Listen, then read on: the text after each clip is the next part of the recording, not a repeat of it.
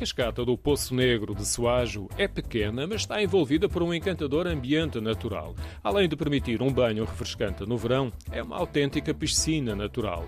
A cascata e o Poço Negro são atraentes em todas as estações do ano. O rio Adrão despenha-se na pequena cascata para o Poço Negro, que é verde. A cor ganha intensidade com a profundidade e com o contraste da espuma da queda de água. É o poço que tem maior profundidade aqui em Soajo e por isso mesmo é Poço Negro, né? porque muitas vezes não, não se vê o fundo do poço eh, em forma oval, que tem uma cascata e tem, além da queda d'água, tem ainda, pode fazer saltos, Rosa Rocha vive no Soage e muitos clientes do seu restaurante são também visitantes frequentes do Poço Negro, em particular no verão.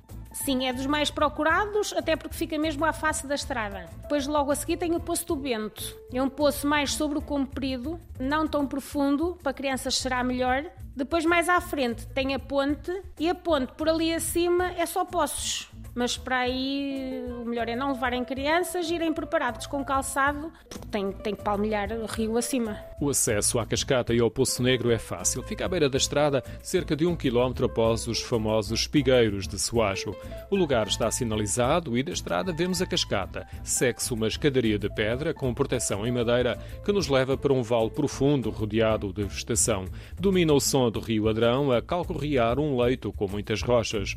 A cascata natural, constituída por pequenos blocos graníticos, ajuda à erosão da piscina natural. Ao longo do curso de água, vemos pequenas lagoas escondidas no vale cercado por árvores. Soajo pertence ao Conselho de Arcos de Valdevez e o Poço Negro está integrado no Parque Natural da Peneda Gerês.